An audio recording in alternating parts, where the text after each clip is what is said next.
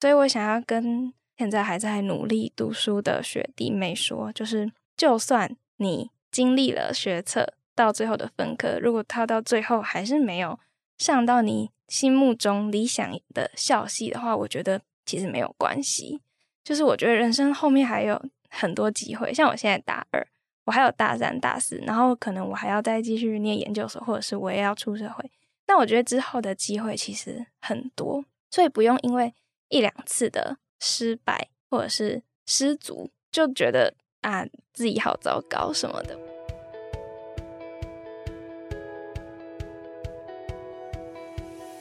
嗨，欢迎收听一零四高中职 Podcast。在学生期间，我们都经历过课业压力、升学迷惘，或者是有各种烦恼的阶段。这个节目将透过四个系列主题，与你一起探索方向，讨论课纲升学，了解科系与职业，聊聊校园生活大小事。Hello，大家好，我是主持人丽丽。那在这一集上架的时候呢，应该是蛮多的高三的同学在等个人申请的二阶的放榜。那你们可能会很焦虑啊，或是很担心自己会不会上，甚至是你很害怕说，哎，会不会我想要的科系我没有办法上？那最后可能也需要去考分科的一个结果。那我们今天呢，也是邀请的是我们校园播客的大学学姐，来跟大家分享一下他们自己经历过繁星啊、个人申请，甚至是职考的这个三个大魔王的经验。那也希望说可以给还在彷徨的一些同学啊，甚至是已经有考分科决心的同学一些鼓励。那我先请我们的来宾跟听众先打声招呼吧。Hello，大家好，我是应雪，然后我目前就读的是国立中心大学的企业管理学系，那现在目前是大二生，高中就读的是高雄道明中学，那我是旧课纲的最后一届职考生，因为我们那时候还是教职考，还没改成分科，对，然后呃，我高中三年的。志向原本都是想要念法律系，但是到最后误打误撞跑来了商科的相关科系，这样子。好，先非常欢迎应璇来到我们的节目哦。哎，我觉得刚刚蛮不一样，就是大家可能会想说，哎，那应璇是旧科纲的学生，那我必须要跟就是我们的听众们讲说，因为其实我那时候听到应璇的经历的时候，我觉得非常的惊讶，因为他是同时经过繁星，然后学测，然后最后去考了。职考就是现在的分科的同学，所以他有三个非常不同一些升学的管道跟经验，我觉得也蛮多故事可以跟大家分享的。好，那一开始我想问应璇啊，就是你刚刚提到，其实你一开始是想读法律系。我们之前有一集是学习历程那一集的那个学长姐，然后他刚好他们两个刚刚也是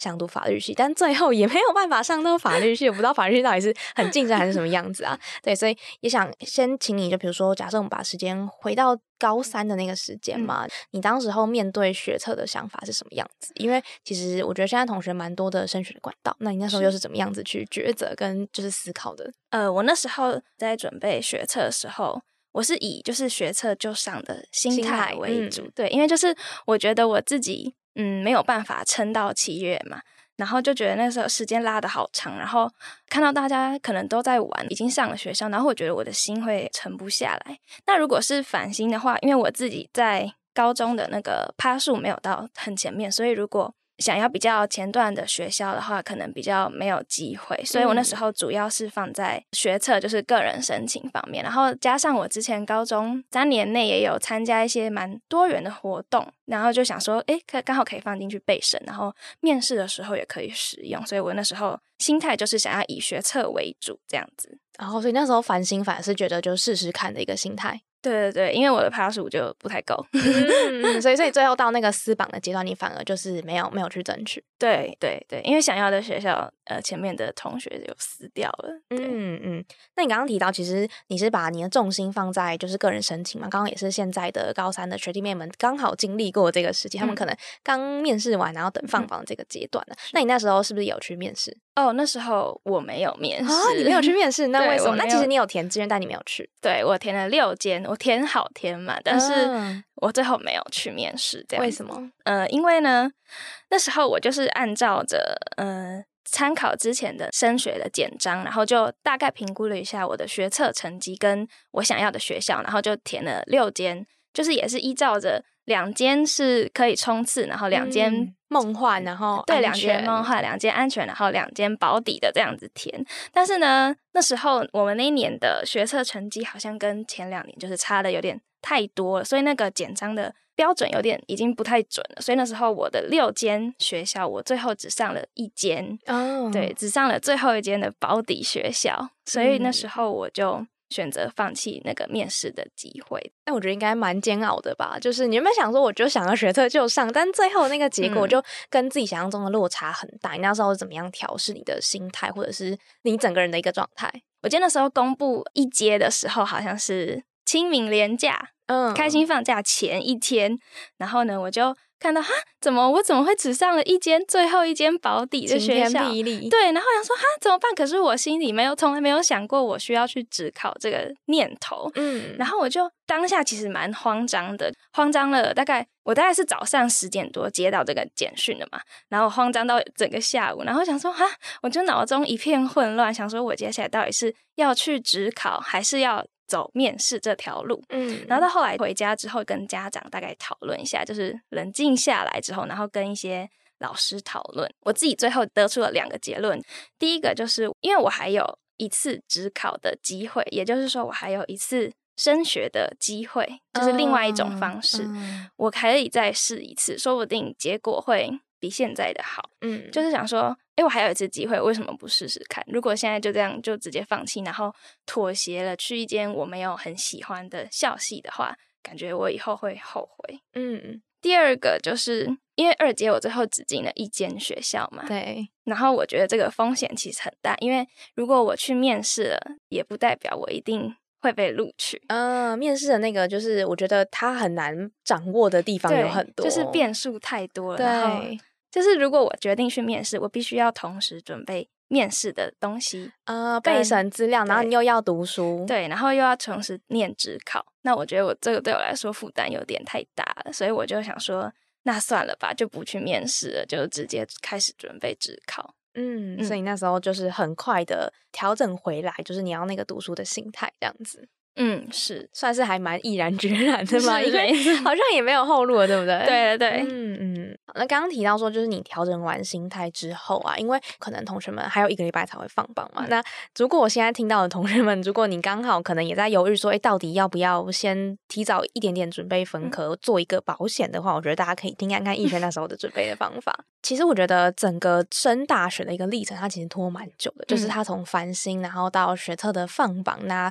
你要去面试。到现在，可能就是真的二阶的结果出来之后，大概过了三四个月有了。那如果说，我觉得有一些同学可能是觉得说，啊，我就是学测，我应该就有机会，我就没有读书。那他们这四个月的 荒废的时间，我觉得应该也是之后要追上，应该还蛮辛苦的。那应选，你刚刚提到说，其实你算是在大概四五月的时间，就是差不多就已经转换掉那个心态了嘛？对对。那你那时候就是要开始读书的时候，你是怎么样子规划你之后的一些步骤等等的？好，因为刚刚讲到，就是我决定要只考的时间点，大概是一阶公布了之后，所以跟其他人，其他人要只考的大部分的人都是从学测成绩出来的时候就已经就是一二月的时候，对，差不多。所以我比他们晚了，其实已经一个多，对，一两个月。嗯，那我当下也是想说，哈，会不会就是念不完？那我后来就想说，呃，我的第一个方法是，我要先把高三下学期。的进度补齐，嗯，对，因为学测没有考到那边，学测只有考到高三上学期的部分。那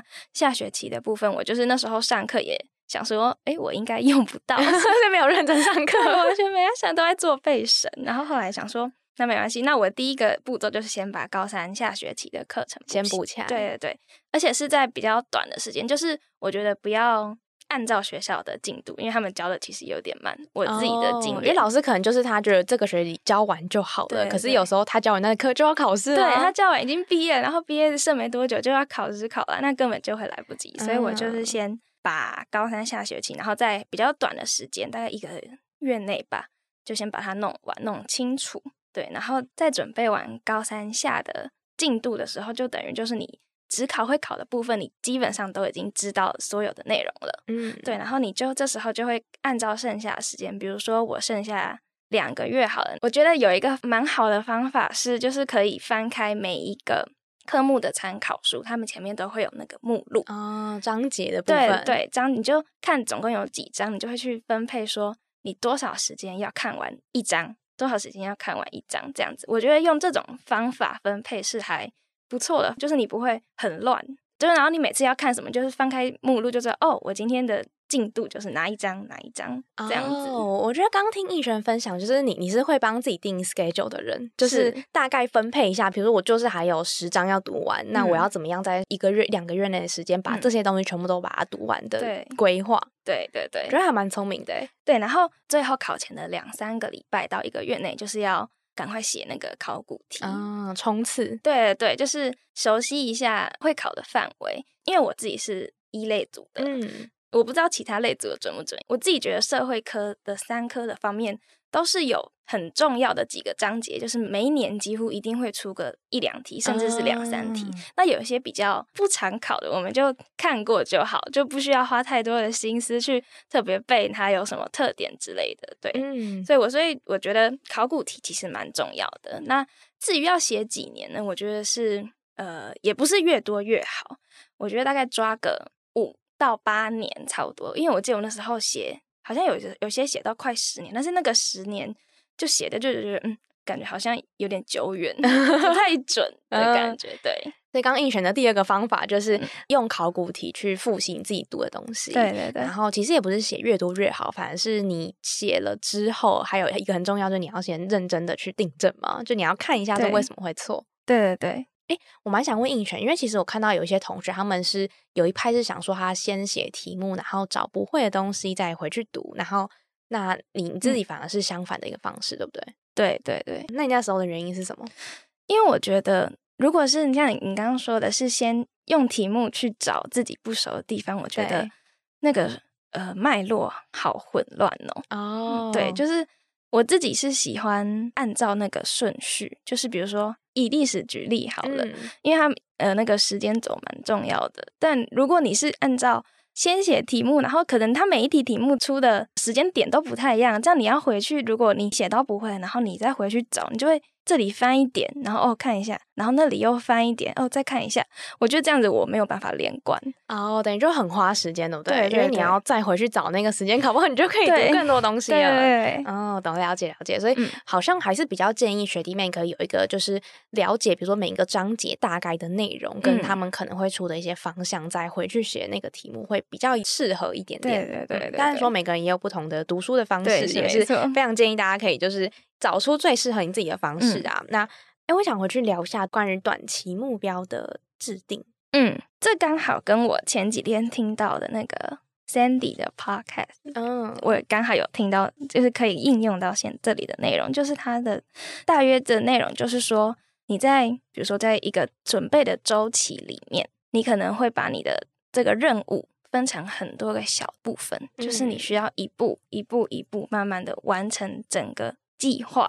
就是因为，其实，在努力的过程中，那个成就感是很重要的。就如果你把一个很大的目标当成一个计划的话，你一次就是要跑这样全程，我想到就累。对你光想到觉得 它好难好累，那很容易就会比较容易放弃。对，但如果你把它分成小部分，比如说，就像我刚刚说的，我每一科都是按照着它的目录来制定读书计划。然后，比如说，哎，我这一个礼拜就是要读完。比如说数学的哪几章，然后说，哎，我这礼拜都完成了，然后就觉得，嗯，又有下一拜的动力来源，这样子。对，所以我觉得制定短期的计划也蛮重要的，就是不要把它想成它是一个长跑，你可以把它想成它是一个闯关游戏，就是我们一关一关一关完成，然后到最后还是一样会走到。一样的终点，这样子。嗯嗯，然后我觉得想补充一下，就是大家在制定一些计划跟目标的时候，有时候也是要适量的去定定那个难度啦。因为有时候你可能假如说我这个礼拜就要读五章，可是你的时间就是没有这么多，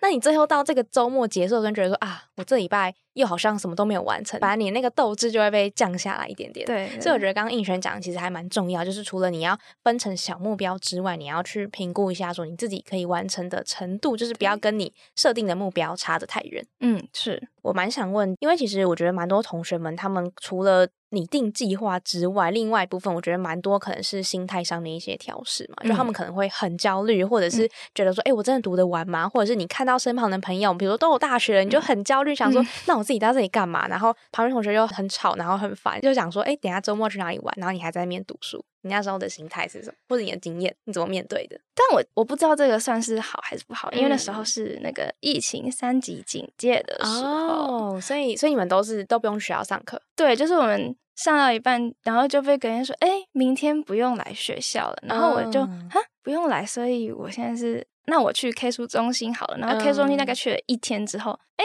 又关了，所以就只能说好，所以我现在开始只能。在家关在家念书，念到职考。嗯，那个时候大概剩两个月。嗯，然后想说哈，我要通通都待在家，这样子好像有点困难。但是我后来我发现，其实真的没有你想象中的这么困难。嗯，对。然后哦，像刚刚讲到，比如说看到其他同学在已经有学校的，就是在玩之类的，我觉得最好的方法就是不要看，不要理他。对，不要看，你就直接把你的什么 IG 那些都先。先先删掉，对，先暂停。你就想说，哎，就考完了，大概再撑个一两个月就快结束了。现在看一看，呃，对你也没有任何的好处。嗯，我觉得焦虑这个在好像人生的每一个阶段都会有，对，只是焦虑的点不一样而已。我那时候我觉得焦虑的一个点就是我很怕我选择错误，就是我很怕我。选择去职考这件事情是错误的，就是会怕，比如说我可能没有办法考得更好，对，就是考的不如我的学测这样子，然后我觉得我就很很很紧张，就想说哈，我会不会这付出的几个月都没了这种？但是我觉得有时候有些负面的情绪，其实过个顶多一个礼拜，它就会自己消失。嗯，就是我觉得当下你就你可以你可以意识到你有。焦虑的这个情绪，但是我觉得它不能可以成为你颓废的借口，对的借口，就是你可以接受它，当然可能就把它嗯放在心里这样子，但是不可以一直往里面去钻。我觉得这样反而会更加的让你的读书的整个过程更加的困难。对，那焦虑，我觉得有时候可能出门走走吧，先暂时远离那些书本，那出门走走，我觉得是个蛮。不错的方法，虽然这听起来好像 大家都这么说，但是我觉得它是真的有用的。嗯，转换环境，嗯嗯嗯嗯，对，毕竟大家现在不会像应璇那时候要被关在家里的 状况，对，所以换个环境，搞不好你的那个心态有可能也会变得不太一样。对对。接下来的话，想问问应璇，就是因为其实你现在大二嘛，然后我们通常都会请学长姐，就是回顾一下高中的一些阶段。那你有没有觉得说，如果你当时候有特别做哪一些事情，那你现在可能觉得好像应该也算是可以帮助到你走到现在的这个位置啊？或者是你觉得当时候有没有一些你觉得应该做，但你当时候没有做的一些事情吗？觉得可以分享给学弟妹的？嗯，好，我觉得这个问题我可以分成两个部分，一个是考试前的准备的阶段，嗯，就是我觉得找到自己的读书方法其实很重要，就也不是说都完全不理老师之类的，就是我觉得每个人适合的方式其实不同，像比如说有些人就是对看特别灵敏，就比如说他写笔记写，然后他就这样看看看，然后可能他就记起来，然后有些人是对听特别灵敏，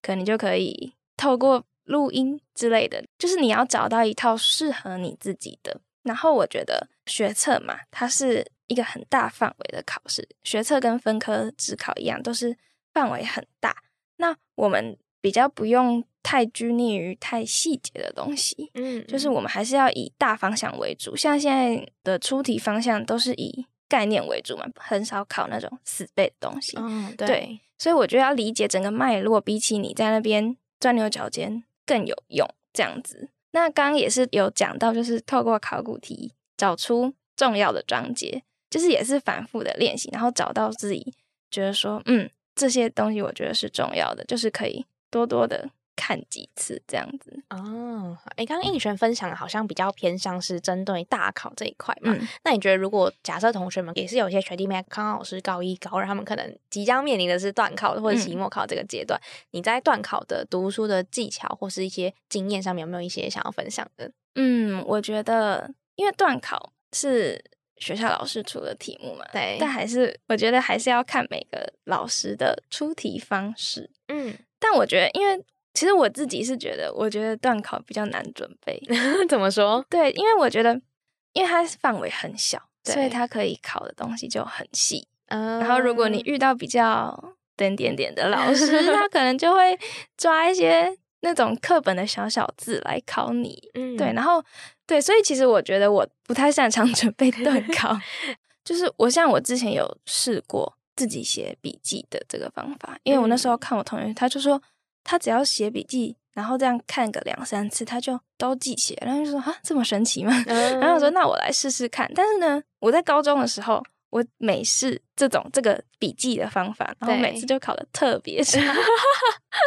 以很明显这个方法就不太适合我。嗯，但我觉得我自己的方法是我喜欢看。买来的参考书哦，对，但我觉得那个在买参考书的时候，还是需要挑一下，因为有些其实章节那些主题的分类方式也有一点奇怪。嗯但是我觉得，就是你在买参考书前，还是可以先翻一下，你觉得哎，这个你看起来比较顺眼，或者是哎，这个脉络你觉得是对你来说是好的，我就是直接透过那个参考书上面的帮我分的章节啊，然后那些顺序、大标题、小标题这样子看，我觉得这个。方法对我来说是有用的，嗯，所以其实你也试过蛮多不同的读书方式，然后最后才找到属于自己的一个适合的方法。对，嗯，所以其实也蛮鼓励学弟妹可以在每一次的段考里面都去试试看不同的方式。如果你还没有找到属于自己的一个学习的方法的话，其实还蛮推荐大家可以去多多试试看的。对。那假设你回顾高中的一些，不管是大大小小的考试，或者是很重要的一些学测啊、职考等等的，你觉得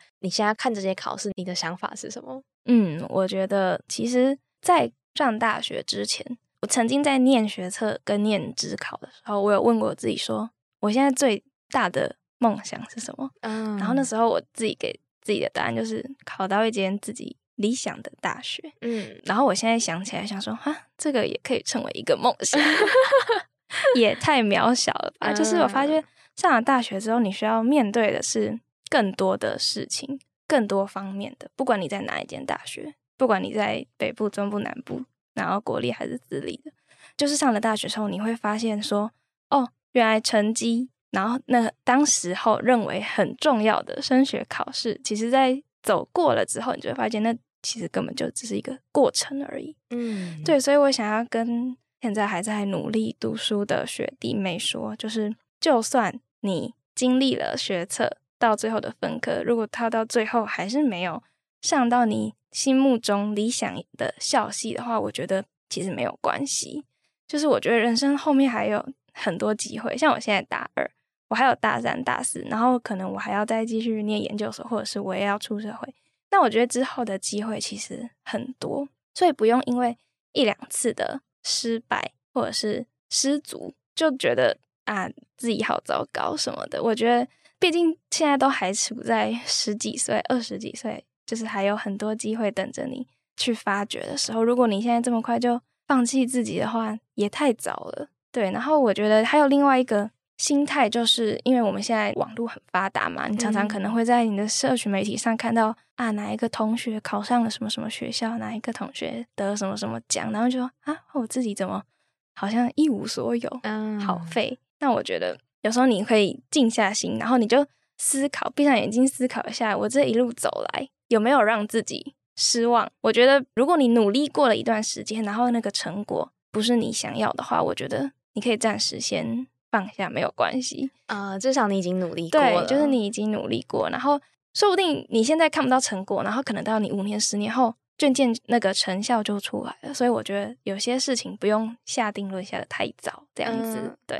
有一句话就是 “the best is yet to come”，然后希望大家不管在求学路或者是在之后上大学、出社会工作，都可以用